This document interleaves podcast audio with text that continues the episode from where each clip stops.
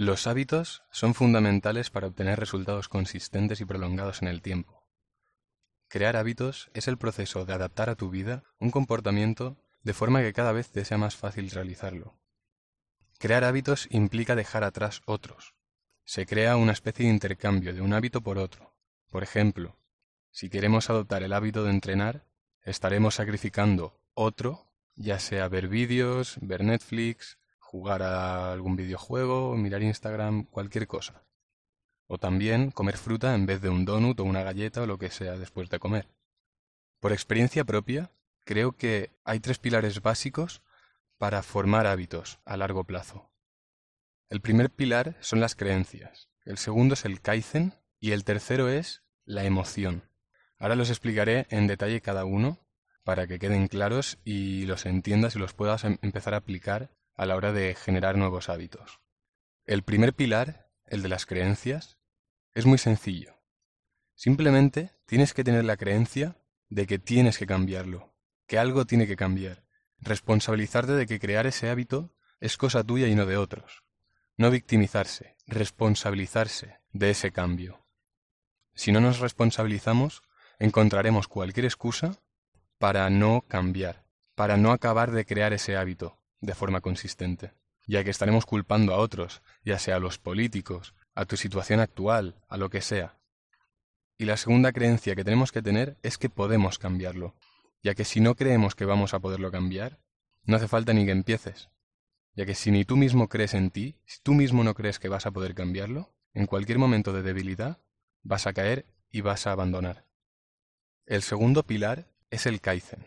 El Kaizen es que mediante pequeñas acciones realizadas de forma organizada y continua pueden hacernos alcanzar objetivos muy grandes. Es decir, cada día hacer o dejar de hacer un poco, por poco que sea.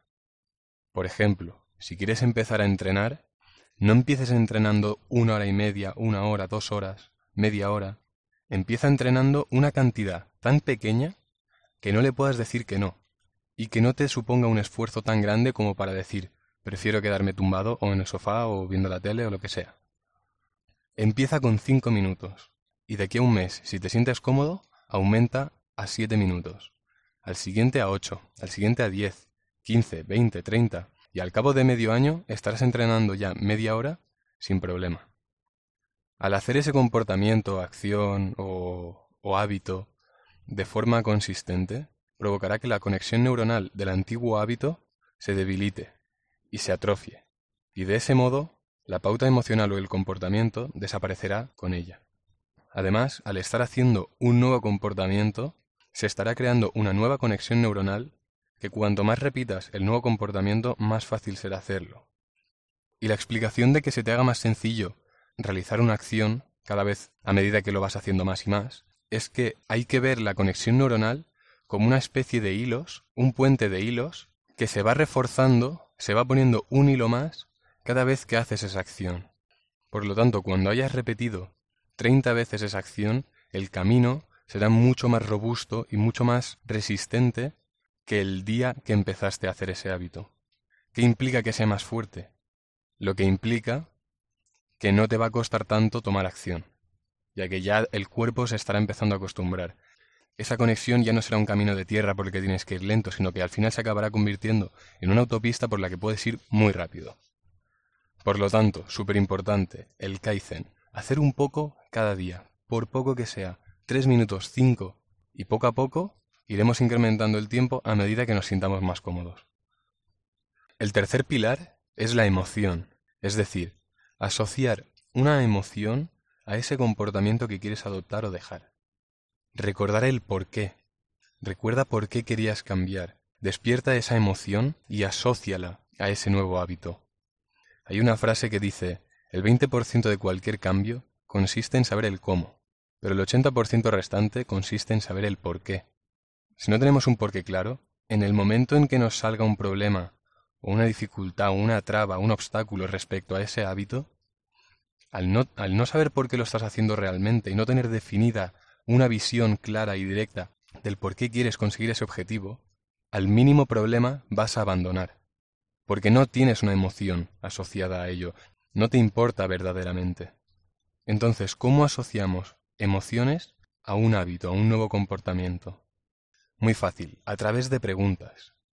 Y estas preguntas van a ser preguntas para asociar dolor y placer, asociar dolor a no cambiar y asociar placer a cambiar.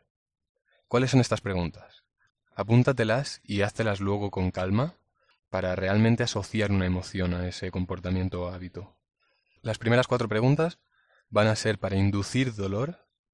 La primera es, ¿qué me costará si no cambio? Segunda, ¿cuál es el precio por no cambiar? Tercera, ¿qué me perderé en mi vida si no hago el cambio? Y cuarta, ¿qué me está costando ya, mental, emocional, física, financiera o espiritualmente? Y ahora cinco preguntas para asociar placer. La primera, si cambio, ¿cómo me ayudará eso a sentirme con respecto a mí mismo? Segunda, ¿qué clase de impulso podría crear si cambiara esto en mi vida? Tercera, ¿qué otras cosas podría conseguir si realmente efectuara este cambio hoy mismo? Cuarta, ¿cómo se sentirán mi familia y mis amigos? Quinta, ¿cuánto mejor sería yo ahora? En otro podcast hablaré sobre el dolor y el placer, que son las dos fuerzas que lo mueven todo en tu vida. Aparte de estas preguntas, hazte también una lista del por qué quieres cambiar, por qué quieres adoptar ese nuevo hábito. Probablemente se solapen las respuestas de esas preguntas con este por qué, pero hazlo y así lo tendrás ordenado y lo podrás consultar cada vez que te sientas desmotivado para inspirarte. Ahora te voy a dar dos bonus tips que quizá te puedan ayudar. El primero, sea lo que sea que quieras hacer, ese hábito nuevo, haz lo mínimo cada dos días. Si pasa un día sin hacerlo, sabes que el día siguiente te toca. Y hazlo sí o sí, sin falta. Y el segundo, cuando tengas que hacer algo, cuenta hasta tres. Y a la de tres simplemente hazlo, sin pensar, sin más. Parece una tontería, pero realmente funciona, al menos a mí. Crear un nuevo hábito no es tanto el forzarte a hacerlo, sino el cambiar la mentalidad sobre esa cosa. A menos que te sientas extremadamente insatisfecho con tu pauta de comportamiento actual, no te sentirás lo bastante motivado para efectuar los cambios necesarios. ¿Por qué alguien no cambia cuando se siente y sabe que debería hacerlo? Porque asocia más dolor al cambio que a no cambiar. Para cambiar tenemos que darle la vuelta a eso, de tal modo que no cambiar sea increíblemente doloroso, con un dolor que vaya más allá de nuestro umbral de tolerancia, y que la idea del cambio nos sea atractiva y agradable.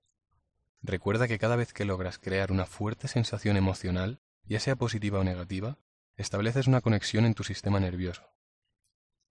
Cuando a través de las preguntas de dolor hayas conseguido crear la sensación de tener que cambiar y sentirlo en tu interior, no solo querer cambiar, sino sentirlo, tengo que cambiar. Ahora tienes que condicionar la nueva pauta, el nuevo comportamiento, el nuevo hábito, para asociarlo con placer, Puedes hacerlo a través de las preguntas que te he comentado o dándote una recompensa inmediatamente al momento de hacer ese hábito o nuevo comportamiento. Es importante que la recompensa sea inmediata para que el cerebro asocie el placer a ese comportamiento. La recompensa no tiene por qué ser algo grande, puede ser simplemente reír o una alabanza a ti mismo por haberlo hecho o dejado de hacer.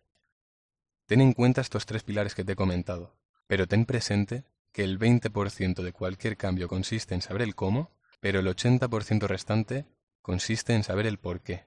Así que empieza por ahí, por tener claro el por qué quieres hacer o dejar de hacer eso. Asocia un dolor y un placer, llegándolo a sentir con todas las células de tu cuerpo, y entonces ya verás cómo cambiarás, no habrá otra opción. Gracias por escucharme y si tienes alguna sugerencia o duda sobre algún podcast, puedes contactarme en mi Instagram arroba Torres y te responderé encantado. Hasta el próximo episodio.